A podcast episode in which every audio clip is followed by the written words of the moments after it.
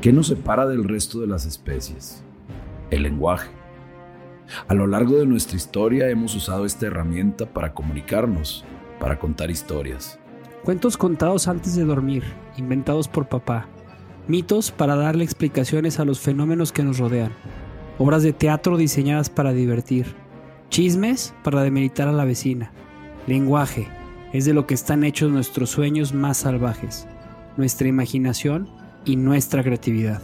Con el lenguaje hemos creado poemas que inspiran, sonetos que enamoran y películas que nos conmueven. Historias que en ocasiones parecen más reales que la vida misma.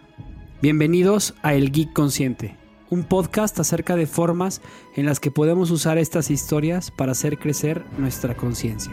Juntos, te invitamos a explorar con profundidad películas que nos inspiran. Bienvenidos al podcast de quienes duermen no para descansar, sino para soñar. Yo soy Jorge Osuna. Y yo soy Javier Loister. Bienvenidos. El Geek Consciente contiene spoilers y te queremos avisar. Asumimos que ya viste todas las películas de las que estamos hablando. Incluso nos adelantamos a hablar de cosas que ocurren en películas que ya salieron. Si te vas a echar un clavado con nosotros, considérate avisado. Por otro lado, el idioma del geek consciente es una especie de spanglish en medida de lo posible, los nombres oficiales de los lugares, películas y personajes los mantendremos en su idioma original. Así que Logan no es guepardo y Frodo no es bolsón.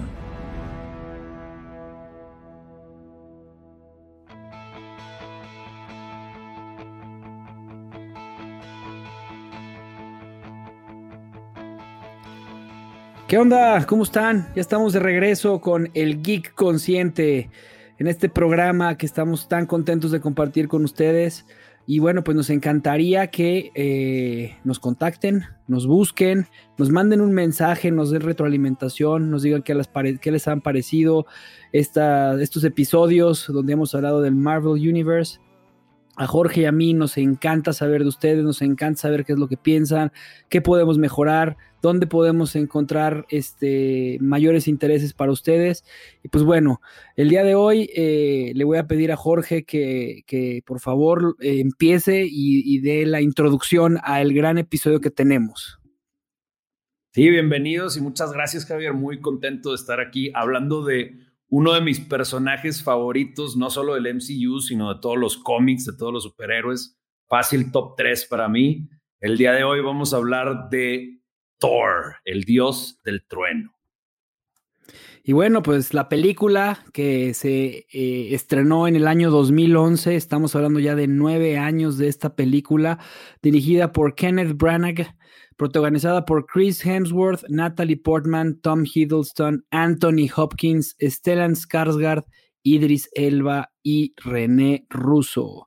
Algunos datos curiosos de esta película es que eh, el, director principal para esta película, pues no, es, no estaba eh, Branagh, no estaba como él, sino era, era eh, Michael Vaughn, Matthew Vaughn, perdón, Matthew Vaughn, él era el que iba a hacerlo, pero al final de cuentas hubo unos problemas, no, no, no entró él, meten a, al grandísimo Branagh, y bueno, pues también los dos hermanos, este, participaron dentro de la, de la, los dos hermanos Chris y Liam participaron como, como en, en, el casting para esta película y Tom Hiddleston, quien es Loki en esta película, iba a ser Thor. Al final se queda con el personaje de Loki, pero bueno, pues es una película que a Jorge y a mí nos encanta, nos llama mucho la atención y pues bueno, vamos a arrancarnos. Recuerden, nuestro programa consta de eh, una estructura y esta estructura tiene un resumen, después hablamos de nuestra experiencia personal y el impacto que tiene esta película en nuestras vidas, el tema, que el tema ya lo platicaremos en, en, algún momento dentro de la película, de la película dentro del podcast, y después nos vamos con nuestras seis categorías que las llamamos las seis gemas del universo. Y bueno, pues Thor empieza como mucha historia épica, con un prólogo que resume una antigua batalla, que a mí me encanta esa parte del prólogo porque recorre toda la vida de Odín de forma muy, muy mm. rápida y eh, cómo llega este gran dios eh, de la mitología, eh, pues, ¿cómo se llama? nórdica. Este, nórdica, la mitología nórdica. Pero bueno, primero la doctora Jane Foster, interpretada por la guapísima israelí Natalie Portman, una astrofísica investigando extraños fenómenos, está dentro del desierto de Nuevo México, recordándome una gran película que se llamaba Tornado, acompañada por su asistente Darcy y su mentor, el doctor Eric Selvig. Al manejar hacia dentro de una especie de torbellino cósmico, atropellan a un hombre que aparece repentinamente frente a todos. Y la verdad es que la película desde el inicio te engancha, ¿no? Y la pregunta que se hace ahí esta Jane Foster es, ¿de dónde viene este tipo, no? Y ahora sí, así arrancamos y las cosas se ponen en serio porque Anthony Hopkins empieza a narrar el prólogo. Sí, cuando, cuando empieza o entra la voz de Anthony Hopkins en cualquier película, sabes que es cosa seria, ¿no? Y acá, si bien estamos hablando de una película de cómics, con la dirección de Kenneth Branagh y con la actuación de Anthony Hopkins, pues es como una mezcla entre el mundo de los cómics y el mundo de Shakespeare. Y ahora sí, en el año 965, narrado, como ya dijimos, por Anthony Hopkins, eh, el rey Odín, que es el rey de Asgard, está en guerra contra los Frost Giants de Jotunheim, liderados por Lofi, quien quiere conquistar los nueve reinos conectados por Yggdrasil, el árbol de la vida. Y Lofi, pues, quiere comenzar toda esta conquista eh, invadiendo Midgard, que es el nombre nórdico para el planeta Tierra. Odín y los guerreros de Asgard vencen a los Frost Giants en Tonsberg, Noruega, y toman control del Casket of Ancient Winters, que es la fuente del poder de Lofi. Y después de todos estos nombres rarísimos, me imagino que están tomando nota porque les vamos a poner un quiz al ratito, ¿ok?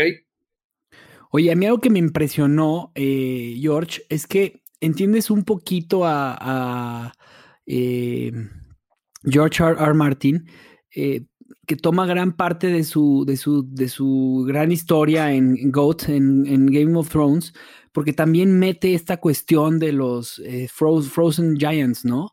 Eh, no sé qué opinas tú de eso. Sí, es, es un... pues acá hablan de que los Frost Giants están buscando poner al planeta en otra era de hielo y es, es un tema recurrente en muchas de las fantasías que leemos y que vemos de la idea de que este invierno viene liderado por, por como zombies de hielo o por gigantes de hielo. Eh, eh, no es una idea nueva y, pues la hemos visto en muchas mitologías, sobre todo las mitologías que tienen que ver con el norte del planeta. Claro, constantemente hablan de eso. Sí.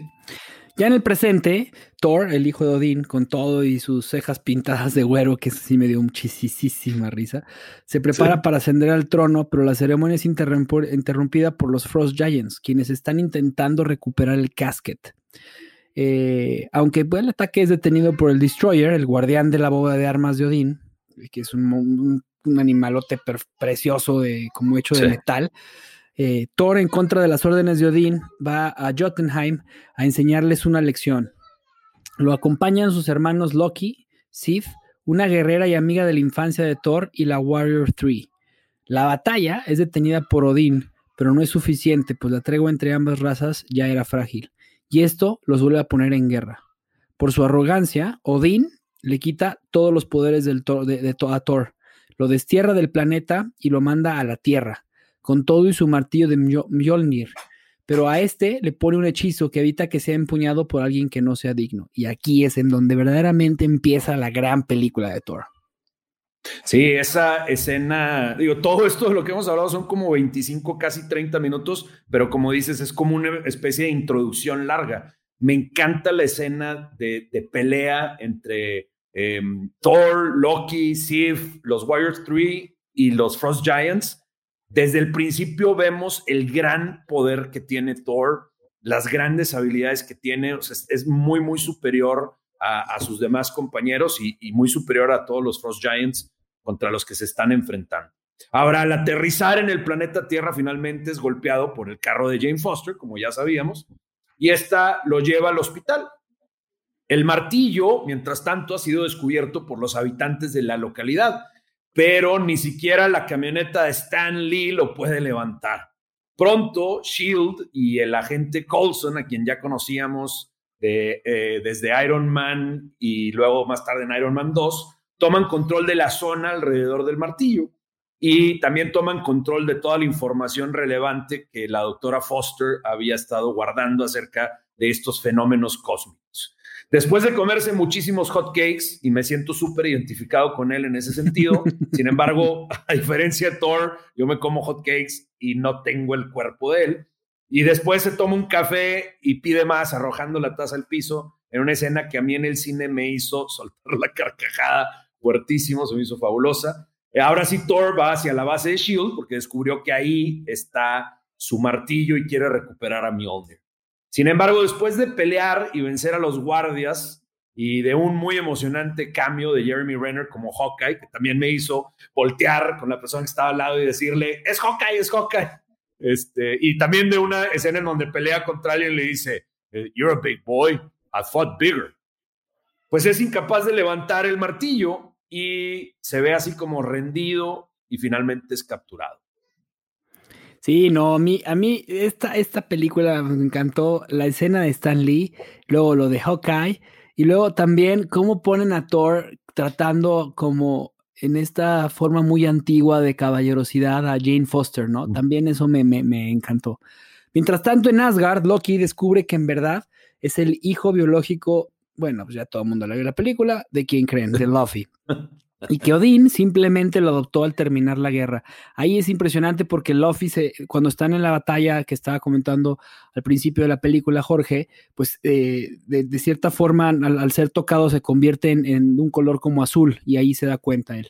Al confrontar a Odín con esta información, Odín cae en el Odín Sleep para recuperar sus fuerzas mientras duerme profundamente y por tiempo indefinido.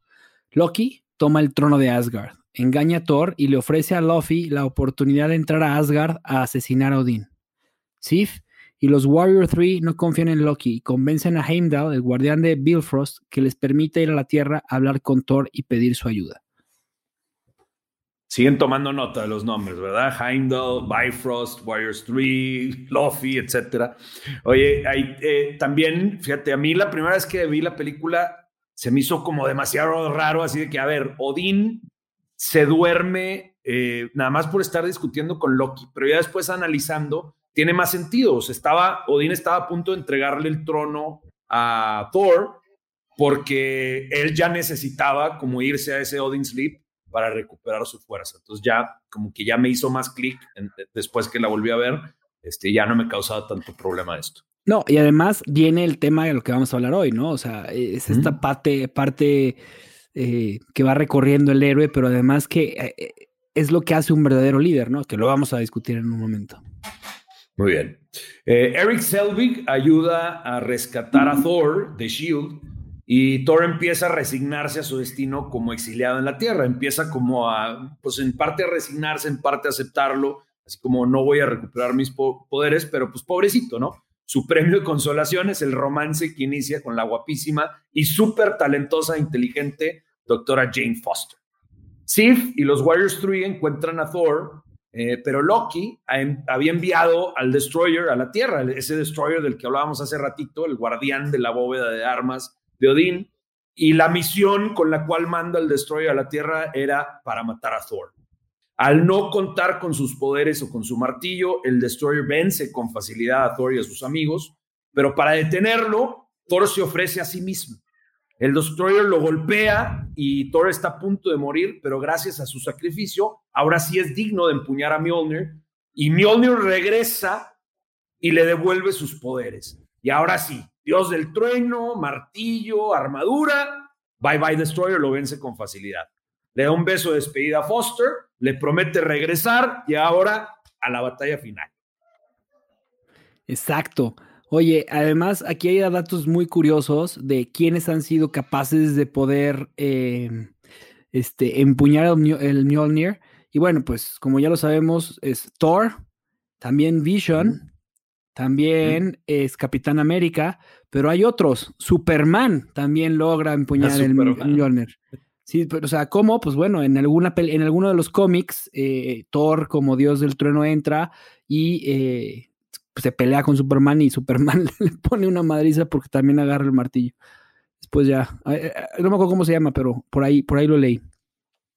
Y bueno, pues aquí, ¿qué es lo que pasa? Después de lo que acaba de decir Jorge, en Asgard, Loki traiciona y mata a Luffy, o sea, mata a su verdadero padre, ¿no? Y aquí nos recuerda un poquito esta situación de, Edipo, revelando su verdadero plan, usar el Bifrost para destruir a Jotunheim y así conseguir la aprobación de Odín. Thor llega a Asgard y pelea contra Loki. Cuando no le queda opciones, destruye el Bifrost para detener la destrucción de Jotunheim, aun y cuando esto significa que no podrá regresar a la Tierra con Jane. Odín despierta y llega justo a tiempo para evitar que los hermanos caigan en el abismo creado por la destrucción del Bifrost. Loki aparentemente se suicida al lanzarse al abismo tras ser rechazado por Odín. Thor termina de sanar su relación con su padre y admite que no está listo para ser rey, que aún le queda mucho por aprender mientras en la Tierra, Jane y sus amigos buscan la manera de abrir un portal hacia Asgard. Sí, es, fabulosa esa última escena de pelea entre Thor y Loki. Y, me encanta cómo se nota que las personas que están haciendo estas películas le tienen mucho cariño, mucho amor al personaje y a todas las habilidades que giran alrededor de estos personajes. Eh, en esa eh, escenita donde le pone el martillo en el pecho a Loki, y pues Loki, como no puede levantar el martillo, no se puede levantar, ¿no? Y son ese tipo de detallitos o sea, que no es nada más pelea, pelea, pelea, pelea, sino usan particularidades de los personajes y de sus habilidades para contar la historia y eso creo es una de las grandes diferencias entre estas adaptaciones ya a cargo de Marvel Studios y todas las adaptaciones que habíamos visto en el pasado de otros personajes de cómics. En la escena post créditos, Selvig es llevado a una base de Shield donde Nick Fury abre un maletín que contiene un extraño cubo azul y le pide a Selvig que lo estudie. Loki, invisible ahí a un lado de todo esto, le indica a Selvig que acepte y después usando las mismas palabras de Loki, Selvig acepta estudiar este cubo que en el episodio siguiente sabremos de qué estamos hablando.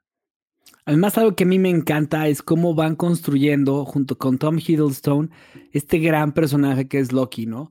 Que eh, es muy poderoso, o sea, en los cómics y en, en la vida, eh, o sea, es, un, es un enemigo poderoso.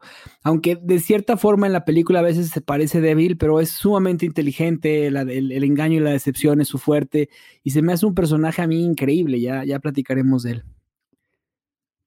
Sí, quién sabe qué tanto de eso es eh, como planeado desde el principio, o qué tanto fue el impacto tan grande que tuvo Tom Hiddleston interpretando a Loki que, decidieron mantenerlo durante todas las, las, películas o durante todas las apariciones, sobre todo de Thor en el MCU, y ahora le van a dar su propia serie y a mí me va a encantar, estoy seguro, porque fabuloso el personaje y fabulosa la interpretación de Hiddleston.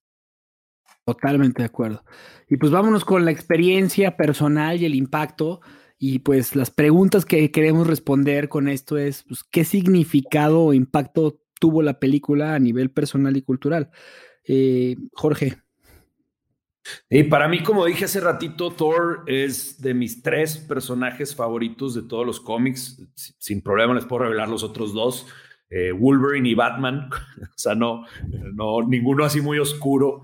Eh, muchos favoritos de muchas personas. Pero entonces para mí, yo estaba esperando con, mucha anticipación esta película tenía muchas, muchas ganas de verla, eh, tenía muchas ganas de, ver cómo representaban a Thor en, en, eh, en, live action. Y pues no me decepcionó para nada, o sea, me salí fascinado.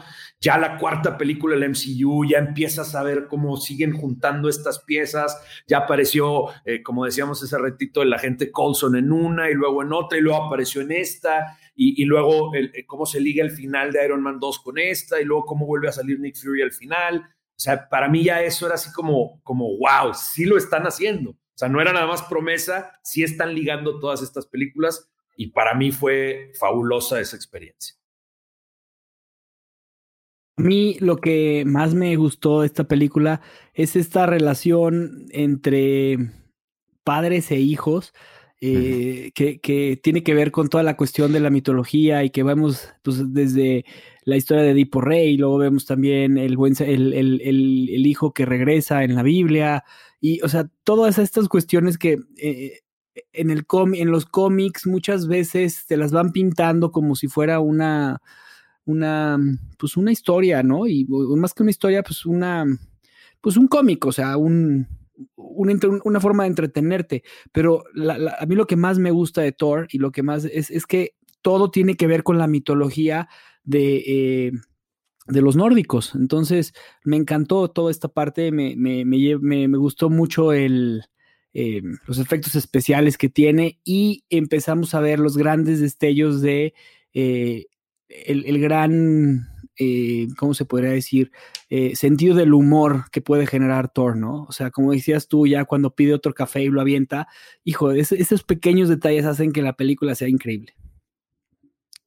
Sí, esta también es la primera película en donde el MCU se sale del planeta Tierra. ahora ya vamos al espacio, que el espacio y el universo y el cosmos y, otros planetas y otros mundos eh, más tarde van a ser fundamentales para poder contar esta historia que están contando con las gemas del, infinito y con, em, eh, la, con la introducción de Thanos y todas estas cosas que después ocurren afuera del planeta Tierra. Bueno, esta es la primera vez que nos salimos del planeta para empezar a explorar otros mundos. También es la primera vez en el MCU que el papel principal, el papel titular, no lo hace un actor de renombre o conocido. Ya habíamos hablado de cómo Robert Downey Jr. en su momento fue un riesgo, pero Robert Downey Jr. era muy conocido. Mucha gente sabía perfectamente quién era, había visto muchas de sus películas y pues que no, no se diga Edward Norton con Hulk. Ahora corren ese riesgo de ir por un actor desconocido, como dices, hacen un casting abierto en donde las opciones principales eran, como bien dijiste, Tom Hiddleston, eh, Liam Hemsworth, el hermano de Chris, y, más tarde Chris Hemsworth, que tuvo que regresar a hacer un doble casting porque ya, ya lo habían desechado y dijo, no, denme otra oportunidad, vuelve a hacer un casting y ahora sí le dicen, sí, va. Y, y no se equivocan, como dices, Chris Hemsworth tiene un timing cómico excepcional que empezamos a ver destellos de eso en esta película, que es como eh, Shakespeare traído a los cómics, pero con cierto humor en ciertas escenas. Y ya después, para, para cuando llega eh, Thor Ragnarok, ¿no? Es, es, casi casi una comedia, ¿no? Y él, él, así como el cómico principal de esa película. Sí, total, totalmente. Y, y, a mucha gente no le gustó, a mí me fascina la que sigue, ¿no? Thor Ragnarok. Pues bueno, vamos a hablar del tema y el tema que nos atañe en, esta, en este episodio es el orden versus el caos. Eh, el orden versus el caos es el tema que elegimos para esta película y pues esto lo hemos manifestado literalmente en todo el universo. Esta es la batalla del universo, o sea, encontrar este balance perfecto entre el orden y el caos. Eh, o sea, darte cuenta cómo todo caos tiene un orden y todo orden conlleva el caos. Es el yin y el yang. Esta es la gran batalla, ¿no? Hablamos, por ejemplo, de, de, lo que es la entropía, que es que, que, todo sistema tiende hacia el caos, incluso en, en los átomos. ¿no? O sea, los átomos tienden poco a poco a, a, desbaratarse y a, ir hacia el caos. Entonces, el tema del, de, que decidimos abordar con esta película es así como el tema más importante, el tema central de la razón por la cual hay vida en el universo y de, la razón por la cual existe todo lo que existe. Y me encanta porque llevado a una forma, volvemos otra vez a lo mismo, mítica. Y esa es la forma en cómo nos han explicado a los seres humanos las cosas. O sea, desde la Biblia, que cómo le explicabas a un grupo de campesinos el Big Bang, pues le explicas con el Génesis, ¿no? El primer día no había nada y hubo una gran explosión y hubo luz, ¿no? Entonces es lo mismo, o sea, es, esta parte que hace tan interesante a los cómics que ahora ya lo puedes aterrizar de forma hasta científica y hay cosas ahí interesantes, pero al final, como lo dices tú, o sea, es esta cuestión de la entropía. Y bueno, el primer punto, además de esto, eh, lo vemos ahí en esta gran rivalidad que es Thor contra Loki, ¿no? Esta rivalidad representa a la perfección los dos lados de esta moneda. El, como ya lo decía Jorge, el yin y el yang. Thor es el orden, Loki es el caos. Sin embargo, el viaje de cada uno empieza del lado opuesto, donde Thor es el caos y Loki es el orden. Sí, así comienza este viaje y, como bien dices, muchas de las mitologías hablan acerca de estos viajes. Para que una historia sea interesante, para que una película, te sientes a ver una película de dos horas, normalmente lo que queremos ver es un viaje, una transformación. Y este es el, caso eh, en la película de Thor. En este caso vemos dos transformaciones, dos viajes de dos personajes que son fundamentales no solo para esta película, sino para la franquicia y el personaje de Thor. El primero, como bien decías, es Thor en este viaje del caos hacia el orden. Ahora, la mayoría de los seres humanos comenzamos nuestro viaje por la vida en cierto orden, porque este orden es como proporcionado por nuestros padres. Nuestros padres nos dicen qué hacer, nos dicen cuándo hacerlo, nos dicen cómo hacerlo, nos indican qué es lo correcto, nos indican qué es lo incorrecto, así como los comportamientos esperados en cada una de las situaciones sociales en las cuales nos enfrentamos. Nos dicen qué ponernos, cuándo te tienes que vestir más o menos bien, cuándo te puedes vestir como tú quieras, etcétera, ¿no? Sin embargo, por ahí de los 11 o 12 años, nos empezamos a dar cuenta que no todas las reglas que nos impusieron nuestros papás nos llevan a los resultados que deseamos. Y es más, muchas de esas reglas ni siquiera las siguen ellos, ¿no? El típico, no fumes con el cigarro en la boca o no tomes, y ellos sí se ponen bien pedos, ¿no? O duérmete temprano, deja el celular y todas estas otras cosas que nos dicen nuestros papás, que muchas veces ni siquiera ellos se hacen caso a sí mismos. Así que empezamos como a cuestionar todo esto, empezamos a decir, oye, pues todas estas reglas que me ponen mis papás a lo mejor no son tan buenas, mira, ni siquiera ellos las siguen, no me llevan a mí a ganar o a ser feliz o a obtener las cosas que quiero. Bueno, Thor ha crecido escuchando de las hazañas de su papá como guerrero y ahora él añora seguir ese ejemplo. Sin embargo, Odín, como buen papá, le aconseja, como si le estuviera diciendo no fumes, no tomes, duérmete temprano, le dice, estate en paz, sigue el orden, ¿no? O sea, Odín quiere orden, Odín ya tuvo suficiente de guerras y entonces quiere que su hijo Thor se vaya por ese orden. Eh, sin embargo, Thor, como buen adolescente, pues, se revela ante esto. Y aunque tiene más de mil años de edad, como ya dije, empieza a vivir aquí su adolescencia. Y como toda buena película de Coming of Age, que es, que es ese como trascender la adolescencia, eh, ese viaje de la niñez hacia la adultez, ese viaje de algún tipo de caos hacia el orden, pues ese es eh, el tema principal de, esta película, ¿no? Es, es Thor viviendo su adolescencia, aunque tenga mil años de edad, revelándose ante su papá. Y aquí es donde empieza, aquí es donde conocemos, conocemos a Thor en la película, en plena rebeldía. Él está intentando al mismo tiempo, por un lado, conseguir la aprobación y la aceptación de su papá, pero por otro lado, como trazar su propio camino de autodescubrimiento. Ese famoso como, ¿quién soy yo? ¿No? ¿Quién soy? ¿De qué estoy hecho? ¿Cuál es mi esencia? ¿Quién debo ser en realidad? Etcétera. Ahora, el viaje, como dijimos, de Thor en esta película es hacia el orden o sea, él viene de la arrogancia, de la inconsideración, de la temeridad hacia la armonía, hacia el sacrificio, como el que hablábamos hace ratito, que lo hace digno de empuñar a Mjolnir, y hacia la prudencia, o sea, la prudencia de, oye, no voy a destruir este planeta, aunque sean mis enemigos, los Frost Giants, porque pues, no, no voy a destruir vida, no se trata de eso, el, el ser un rey, ¿no? Eh, y es, es la búsqueda de este orden, principalmente adentro de él mismo, lo que lo hace digno de Mjolnir. O sea, es, es poder integrar sus valores y sus principios y poder integrar también su valentía, su coraje, las ganas de salir adelante, pero en un lugar ordenado, lo que finalmente hace que Mjolnir llegue hasta él.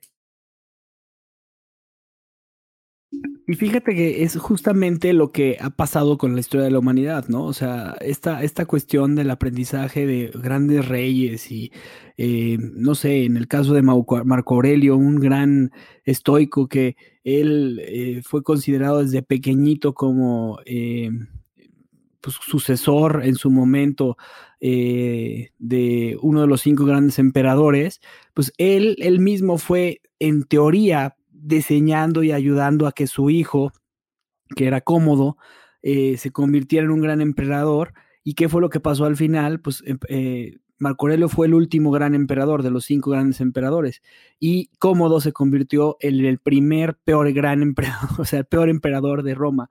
Y algo así me recuerda todo esto que estás platicando con la parte de la historia y la parte de lo que pasa, porque al final de cuentas me recuerda mucho esta cuestión de que tú dices 11, 12 años cuando Maná en nuestra época empezó con la canción de porque me vale, vale, vale. ¿Te acuerdas de esa canción? Sí, claro. O sea, sí era Thor, ¿no? O sea, es esta parte de, de, de, de rebeldía, ¿no? Que, trae este, este jovencito de mil años. Y bueno, en el otro caso, en el otro bando, tenemos a Loki, que pasa del orden al caos, ¿no?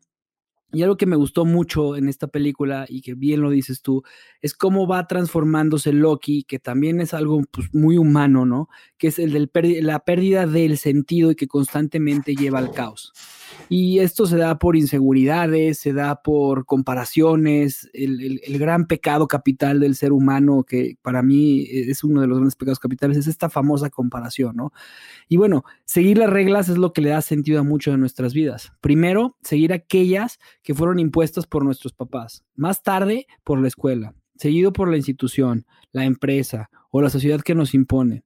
Lo que muchas veces sucede es que después de seguir dichas reglas, como quiera, no obtenemos los resultados que añoramos y entonces ahí viene lo que es esta pérdida de sentido. Y ahí es en donde está Loki. Loki está en, en ese lugar. Y, toda su vida ha seguido las reglas. Ha sido el hijo, el hermano y el príncipe que le han pedido que sea. Eh, su mamá siempre dijo, nunca tuve problemas contigo.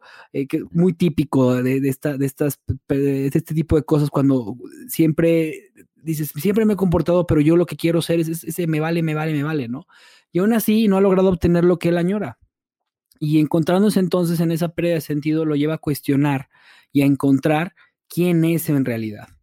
Y al darse cuenta que no es quien le habían dicho que debía ser, pues ahí sucede algo pues, gravísimo, pierde su piso y entra, se entrega por completo a la oscuridad y al caos. Sí, el, poster boy, por llamarlo de alguna manera, de los villanos que son caóticos es el Joker de, de, Batman. Pero quizá si el Joker es 1A, Loki es 1B, ¿no? Porque a partir de ese momento, como dices, se entrega por completo al caos y, y lo que hace de aquí en adelante es eso, generar caos, crear caos.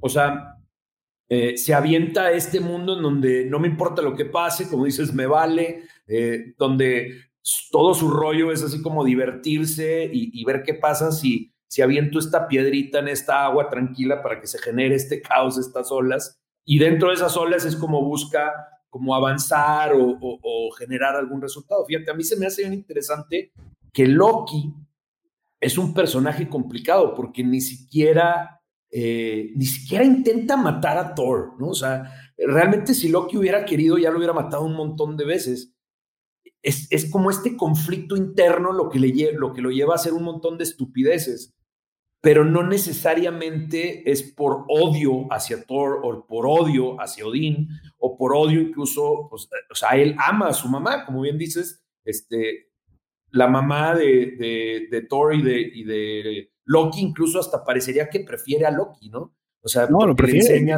le enseña su magia y, y, como dices, este, nunca tuvo problema con él. Entonces, Loki es un personaje conflictuado como nos pasa a muchos de nosotros cuando perdemos ese sentido, cuando empezamos a cuestionarnos quiénes somos y nos entregamos un poquito al caos, al a ver qué pasa y al voy por la vida así como flotando como un timón, sin, perdón, como una, como una balsa sin timón, este, que va algún día para un lado y otro día para otro. Así le pasa a Loki, ¿no? A veces parece que es bueno, a veces parece que es malo y nunca sabe hacia dónde va a ir y todo es producto de este caos. Y justamente algo que me encanta de Loki es la relación entre hermanos. O sea, siempre se pelean como hermanos, se contentan como hermanos. Este, cuando se lo lleva al final, eh, que lo, bueno, no, no, es en esta película, pero en otras películas, cuando se lo lleva ya, cuando dice, pues ya me lo voy a llevar, se lo lleva como niño regañado, ¿no? Como el hermano menor regañado. Y, o sea, es esta parte que hace, pues como bien lo pones tú, muy humano, ¿no? Muy humano esta relación. Y pues bueno, vámonos ahora sí a las categorías que tenemos, que son nuestras seis gemas. Y vámonos a empezar con la categoría de la piedra amarilla, que es el personaje favorito con el que más nos identificamos. Eh, Jorge, ¿el tuyo cuál es? El mío es, eh, bueno, me encanta Thor, por supuesto, como ya dije, es no solo mi personaje favorito de esta película, sino uno de mis favoritos. Sin embargo, me identifiqué mucho con Eric Selvig, eh, en esta película y más tarde cuando les revele mi quote favorita van a entender todavía más por qué. Pero me identifiqué mucho porque Eric Selvig, a pesar de que estuvo escuchando, porque él, eh, o sea, revelan un poquito que su procedencia, bueno, la procedencia del actor es de, de Suecia, acá nunca dicen de dónde viene él en particular, eh, pero al parecer dan por entendido, no solo por el nombre, sino por lo que dice, que él viene de uno de los países nórdicos. Y él dice que estas son las historias de Thor y Loki y Odín con las que él creció de chiquito. Pues claro, es la, la mitología de, su país, ¿no? De su tierra. Y pues por supuesto que como desde chiquito cuando a mí me contaban mitologías y así, yo quería creer que eran verdad. Sin embargo, mi razón, así como el razonamiento de Eric Selvig, es como una especie de, barrera que no lo deja creer por completo, ¿no? que no lo deja así como creer en Thor y creer que esas leyendas son verdades y que todo eso que, ve como magia tiene cierta ciencia detrás de ello y que por eso está aquí manifestado el dios del trueno enfrente de él, a quien él eh, adoraba desde chiquito, ¿no? Entonces me sentí muy identificado con, con Eric Selvig en ese sentido porque yo sigo queriendo creer en estos héroes, pero mi razón muchas veces no me deja, es como ese obstáculo entre creer por completo que existe Thor y que existe Superman y que existen todos estos héroes. Me encanta, me encanta cómo lo pones, este, tiene, o sea, tiene todo el sentido del mundo. Y, hay una frase buenísima que ahí en la película dicen, eh, no, no, no creo que sea tu frase, pero que le dice Thor, eh, sí, en, en, tu tierra le dicen magia y en la mía le llamamos este, ciencia, ¿no? Y esas dos se mezclan en mi tierra. Y, pues bueno, para mí, la, mi favorita, estuve pensándolo y dije, bueno, pues el que más me gusta es Odín por todo lo que conlleva y la enseñanza y, como buen, como buen este hombre con experiencia, sin meterse, logra descubrir que lo, o más bien logra que la otra persona descubra, ¿no? Y es como este gran sabio que eh, te, te, hace, te, hace una pregunta y tú con esa pregunta te respondes, ¿no? Es ese tipo de cosas que a mí me gustaron mucho de Odín, pero a, mí con el que voy a poner hoy, que es el, eh, mi personaje favorito, pues es Jane, Jane Foster. ¿Por qué? Porque, o sea, me encanta que todo el tiempo ella tenía una convicción clarísima y que era poder descubrir que había algo más allá del universo, ¿no? O sea, en el universo, y que puede haber una conexión y esta tenacidad pues la lleva a traer o a, caer en ese momento pues en los brazos del dios, del, del, dios del trueno, ¿no? Y, ¿qué, significa esto? Pues para mí que es, pues muchas veces estamos buscando estos sueños y somos, tenemos que ser muy tenaces, les quitan todo, les, se los lleva todo lo de Shield, se llevan sus cosas, su computadora, y ella aún dice, pues mi última chance y oportunidad es seguir este loco que dice que es el dios del trueno, ¿no? Y al final de cuentas consigue lo que quiere, o sea, consigue lo que quiere, confía y, al final es mucho de lo que nos pasa en la vida. Tenemos un objetivo y a veces parece que nos quitan todo, parece que todo es mentira, parece que no puede funcionar, pero pues trabajando y, confiando en lo que estás haciendo, las cosas funcionan. Por eso para mí Jane Foster es mi personaje favorito. Sí, me encantó, me encantó tu personaje y, sobre todo eso que mencionas como de la tenacidad, de la resiliencia para seguir adelante, adelante persiguiendo este sueño que tiene, a pesar de que incluso su mentor, o sea, la persona que está más cercana a ella, le está diciendo que no, o sea, le está diciendo, Jane, es un sueño, estás loca, o sea, no va por ahí. Ella sabe lo que quiere y sigue adelante hasta conseguirlo. Y bueno, pues ahora sigue, ahora sí que es la, la, la gema azul de Space Stone. Nosotros la hemos, eh, es la categoría de la quote favorita, la frase favorita. Y bueno, para mí, eh, Jorge, para mí es cuando Thor le dice a su papá, voy a poner dos, perdóname, pero voy a poner dos. Dale, dale. La primera es, and you are an old man and a fool. Cuando se están peleando, esa frase de que representa lo que tú bien decías de un jovencito de mil años, pues es lo que muchas veces nos pasa, ¿no? Y yo creo que lo vamos a vivir con nuestras chiquilinas, tú y yo, que en algún momento nos van a decir, ¿tú qué sabes de la vida, no? O te van a decir, tú ni me conoces, ¿no? Eh, ¿Y cuántas veces pasa eso? Y, lo mismo, pues, estaba pasando con, con, con, Odín. O sea, Odín ya había recorrido todo lo que este mocoso este, estaba queriendo hacer y, pues lo, le pone una santa regañiza y la respuesta es, y tú eres un hombre viejo y un tonto, ¿qué vas a saber? ¿no? lo que es la, la, mm, pues, ¿cómo se podría decir? Este, la soberbia tan de, de, la, de la inexperiencia. Y la otra, pues lo que yo te decía, tus antepasados lo llamaban magia, tú lo llamas ciencia. En mi mundo, ambos son lo mismo. Y me fascinaron. Qué buenas quotes. Oye, eh, nada más te faltó decir, voy a decir dos quotes y me vale. Tal cual como Thor al principio, me vale. Es mi podcast y hago lo que quiera. no, buenísimo. Oye, y qué bueno que nuestro, te dos. Porque la, la mía en teoría es una, pero, pero está muy larga. Entonces, está bien, ¿no? No, pasa nada. Eh, mi quote favorita es todo un intercambio entre Thor y Eric Selvig cuando, después de que Eric Selvig ayuda a, que Thor se, se, escape de ahí de donde lo tienen los, los de Shield. Y a petición de Mónica, mi esposa, la voy a leer como se la leía a ella. Me dijo, se la leía así, digo, ahorita van a ver, pero me dijo, léela así en el podcast, por favor. Entonces va. Eh, Thor le dice, you know, I had it all backwards. I had it all wrong. Y luego Selvig le contesta, It's not a bad thing finding out that you don't have all the answers. You start asking the right questions. For the first time in my life, I have no idea what I'm supposed to do. Anyone who's ever going to find his way in this world has to start by admitting that he doesn't know. Uy. Esa es mi frase favorita. oh, se me hace buenísima, me ¿no? Encantó, Así, bueno. Me encantó tu interpretación de sueco by admitting that he doesn't know. bueno, pues ahí le hacemos la luchita.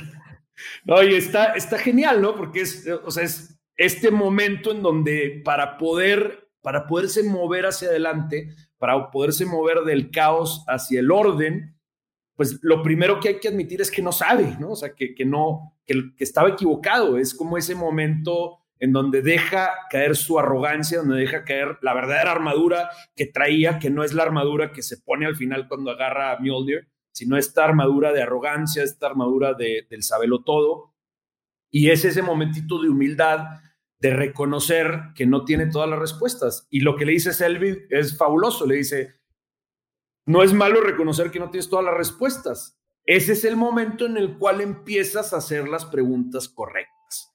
Y entonces Thor le contesta, bueno, por primera vez en mi vida, no tengo idea qué es lo que debo de hacer. Lo que decíamos hace ratito, ¿no? Las reglas normalmente nos la dan nuestros papás o nos la da la sociedad o nos la da la escuela, nos la da la empresa en la que trabajamos o la institución y cuando nos quitan el piso de todo eso, nos podemos ir al caos o podemos reconocer que las respuestas ahora van a venir de adentro de mí. Y la manera en la cual van a venir de adentro de mí es haciéndome las preguntas adecuadas. Y es donde Selvig le dice, cualquier persona que va a encontrar su camino, o aquí también podemos decir su destino en este mundo, tiene que empezar admitiendo que no sabe.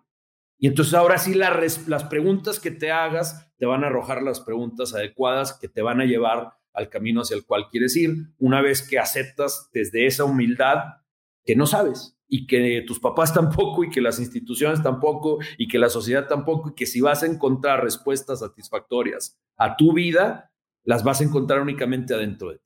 Y por eso este intercambio así de, pues de una frasecita cada uno eh, se me hace fabuloso, se me hace que dice muchísimo. Me encantó. Y vámonos con The Power Stone, la, la piedra morada, que es el detalle musical. Eh, experto en música, por favor, danos, danos la banda musical, el detalle musical.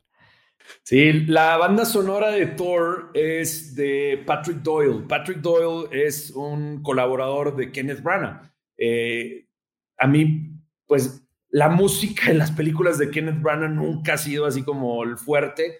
Patrick Doyle se me hace bueno, sin embargo no es de mis eh, compositores favoritos.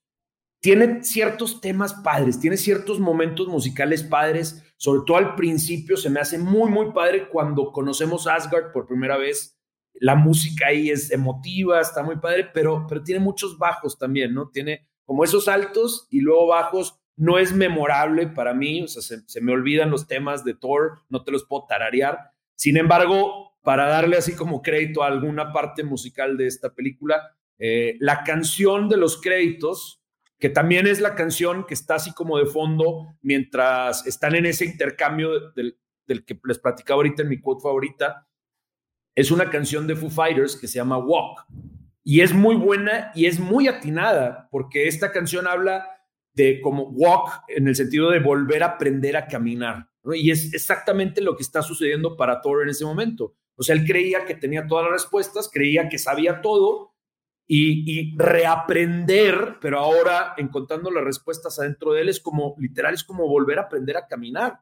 Porque imagínate que durante mucho hemos bromeado de que es un adolescente de mil años, bueno, tiene mil años haciendo las cosas de cierta forma y ahora se va a necesitar muchísimo para darle la vuelta a todo ello, para poder reaprender y, si escuchan esta canción y le ponen atención a, la letra, híjole, está súper atinada eh, en ese sentido. Aparte me encantan los Foo Fighters, entonces para mí el, musicalmente es lo más, más rescatable de la película. Totalmente. Y Patrick Doyle tiene buenas, buenas. Este, para mí la recomendación de Patrick Doyle sería la de Grandes Esperanzas, que es de lo mejor que ha hecho en, en cuanto a, a, música, ¿no? También tiene Brasco, eh, tiene algunas muy buenas, ¿no? Valiente, Valiente para mí se me hace muy buena también. Y bueno, pues ahora sigue lo que es la joya de la producción, que es nuestro Reality Stone, la roja, que para mí es la que más me gusta como gema, es una gema interesante, ¿no? Y pues aquí, bueno, vamos a hablar de, vamos a hablar de, de, algo que pues pudo haber sucedido. Y en algún momento Guillermo del Toro iba a dirigir a Daniel Craig como Thor. Eh, ¿A ti te hubiera gustado ver esa versión? Sí, totalmente, sobre todo después de que en una, digo, me encanta cómo está, ¿no? O sea, no, no la cambiaría eh, pero se me hace bien interesante pensar en esa posibilidad, porque en algún momento en una entrevista, eh, Guillermo el Toro dijo que la versión que él quería hacer de Thor se iba a centrar muchísimo más en toda la mitología nórdica y que él quería eh, explorar como la idea de este Valhalla o de este Asgard, no como lo vemos ahora, así como, como un reino brillante donde todo es dorado y todo es de luz, sino que él, quería explorar un, un, Asgard este, eh, como con lodo y, las cosas no siempre bonitas y así, ¿no? Me hubiera encantado ver esa versión y sobre todo con Daniel Craig, ¿no? O sea, que Daniel Craig, eh, eh, el 007 James Bond de los últimos años, siento que le hubiera dado más, en lugar de darle como este lado como hasta cómico de Chris Hemsworth, le hubiera dado un lado mucho más aterrizado, mucho más así como tiene cierto como cinismo que hace a, Daniel Craig eh, en sus personajes heroicos, como James Bond, los hace bien aterrizados, bien humanos. Me hubiera encantado ver eso, este, hubiera estado interesante. Fíjate que no está mala la, la, la, bueno, el sueño, porque yo creo que pudiera ser como en un futuro, o sea, podría ser como el Thor ya grande, ¿no? O sea, el Thor ya, eh, así como el, el, Batman de Ben Affleck en un, en un universo alterno, pudiera ser y, como dices tú, estaría increíble. Eh, ah, bueno, ah, ¿qué, otra joya de la producción? Bueno, lo otro era algo que mencionábamos hace ratito, este, que no podía faltar un super easter egg que a mí me encantó, que es eh, en la escena esa de la que cualquier mujer que nos esté escuchando seguramente recuerda, la primera escena donde sale Chris Hemsworth, Thor, sin, sin camiseta, y que Jane le presta una le presta una camiseta y se la pone, pero trae un pegote con el gafet, con un gafet como de algún evento, este, y, le, lo señala a Thor y Jane rápido lo quita. Y le dice, ah, es que esa camiseta era de mi ex. Y el gafet dice Donald Blake MD, o sea, doctor Donald Blake. Bueno, resulta que Donald Blake es el alter ego humano de Thor en los cómics. Entonces, un momentito ahí medio, medio cómico y especial, sobre todo para los fans del cómic, que vean ahí el nombre de Donald Blake. Perfecto. Ahora sí que viene lo que es el Time Stone verde, que es la recomendación. ¿Y cuál sería tu recomendación en esta película? Yo les recomiendo que vean una serie que se llama The Hollow Crown. Eh, The Hollow Crown es una serie que hizo la BBC, está, la pueden encontrar en Prime. Eh, es una serie acerca de las obras históricas de Shakespeare. Eh, Ricardo II, Enrique IV y Enrique V es la primera temporada, ya después siguen con Enrique VI, Ricardo III, etc.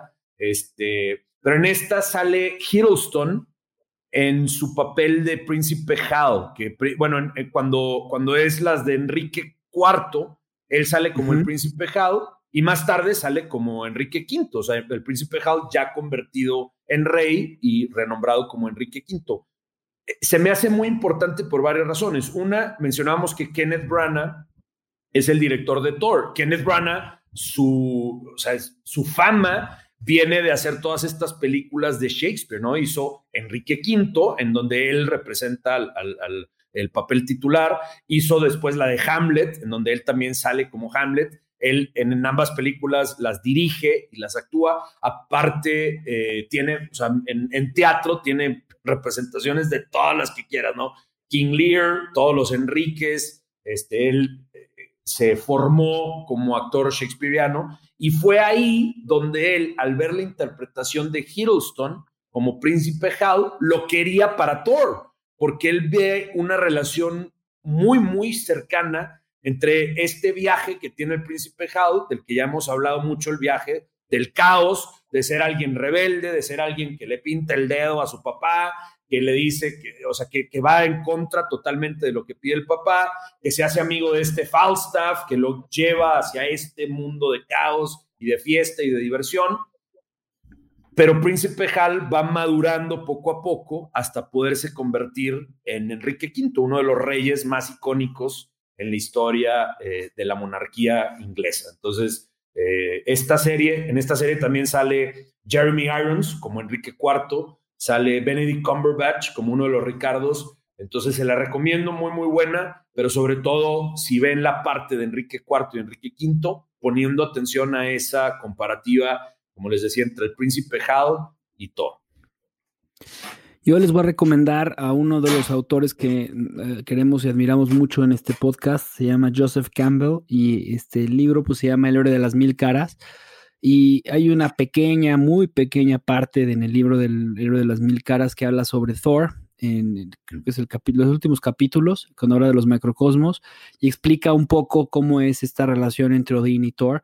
Y bueno, pues a quien le interese esta parte de la mitología, Joseph Campbell fue uno de los grandes eh, eh, investigadores de la mitología, se podría decir, Jorge, y, pues eh, estudiar la mitología nórdica también les recomiendo. Hay unos libros muy chiquitos de 76, 100 páginas ahí en Amazon sobre mitología nórdica y vale la pena porque eh, muchas veces nos quedamos nada más con la mitología que tenemos de los griegos y de los romanos, que es lo que nos han enseñado en la escuela, pero pues la mitología también la tenemos en la mitología este, náhuatl, en la, mitología eh, de nuestros ancestros aquí en México, y bueno, pues conocer la nórdica, te das cuenta que todo está interrelacionado y que al final de cuentas la forma de pensar que teníamos nosotros eh, o que tenemos nosotros que está en este inconsciente colectivo tiene que ver con todas estas mitologías.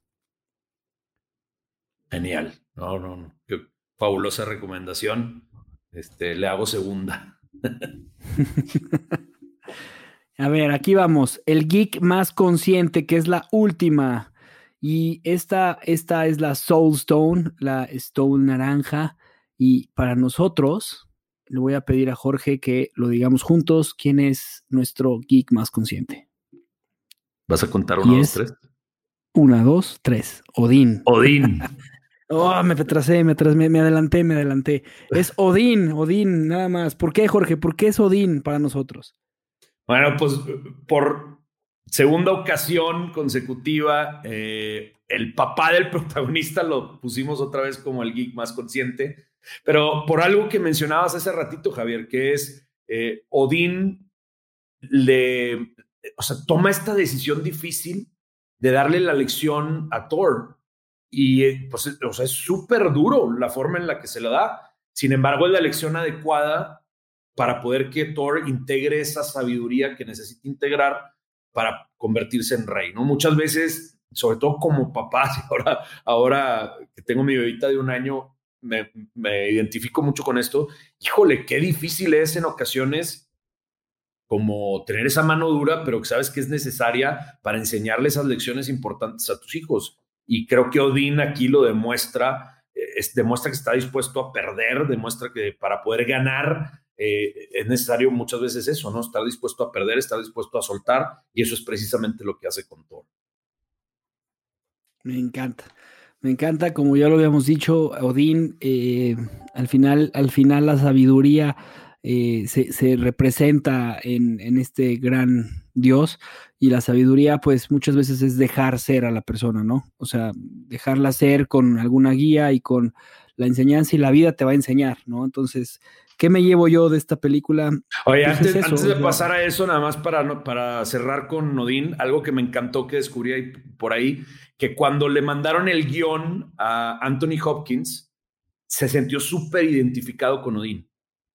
O sea, dijo, o sea, como que él decía, Odín es así, es así, es así, y yo también. Entonces, que agarró el, guion, normalmente lo que hace Anthony Hopkins es hacer anotaciones eh, ahí en, el guion que le dan, así como en esta parte eh, piensa en esto, en esta parte identifícate con esto, o así, ¿no? O sea, anotaciones que le ayudan a él en la actuación. Bueno, él en el guion escribió en letras grandes N-A-R. ¿Qué es N-A-R? No acting required.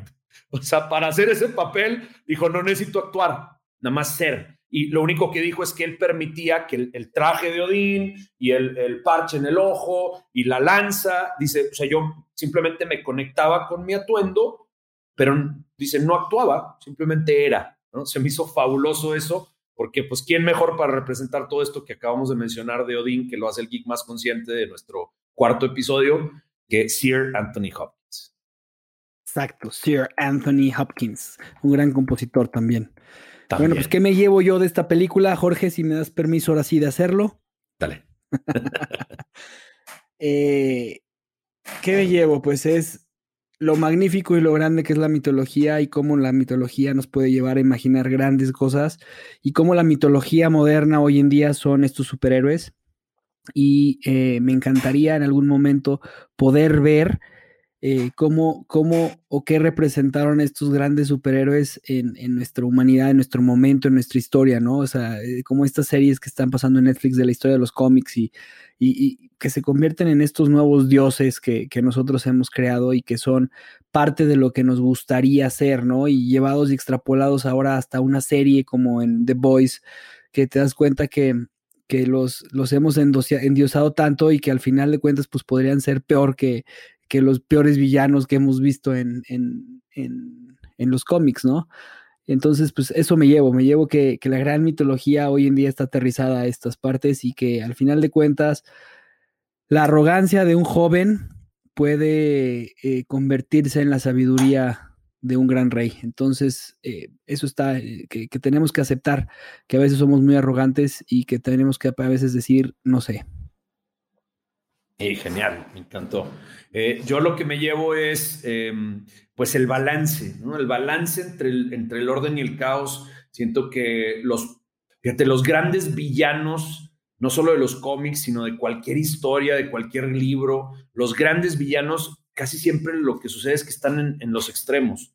En el extremo del caos, como dijimos, del Joker y, y en este caso de Loki, y luego también el extremo del orden, que son como estos villanos rígidos, estos villanos que, siguen las reglas al pie de la letra. A mí siempre se me viene a la mente eh, Javert de Los Miserables, cuando hablamos de ese extremo eh, eh, hacia el orden, ¿no? Y, siempre es importante el balance.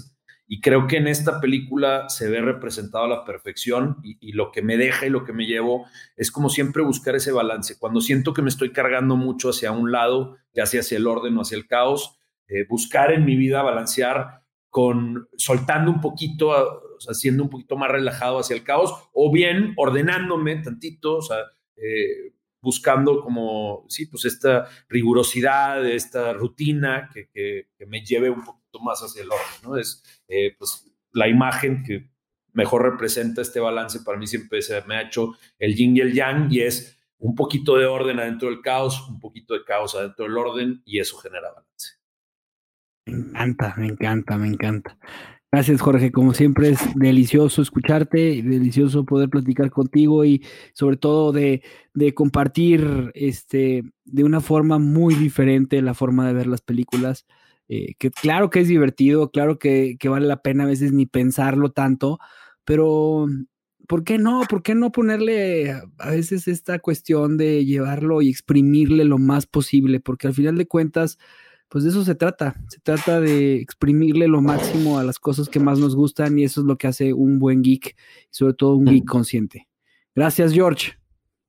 Gracias a ti, Javier. Si les gusta esto que están escuchando, como dijo Javier al principio, eh, les pedimos su feedback, recomiéndenos. Eh, también eh, váyanse a la plataforma en donde nos están escuchando y pónganle ahí un rating, este, pónganle todas las estrellas o todos los puntos que se puedan para poder que este podcast llegue a muchas más personas. Muchas gracias, un abrazo Javier, Nos vemos a la siguiente para hablar de el primer Avenger. Uf, me encanta. Pero bueno, nos vemos en la próxima. Hasta luego. Capitán América. ¡Vámonos!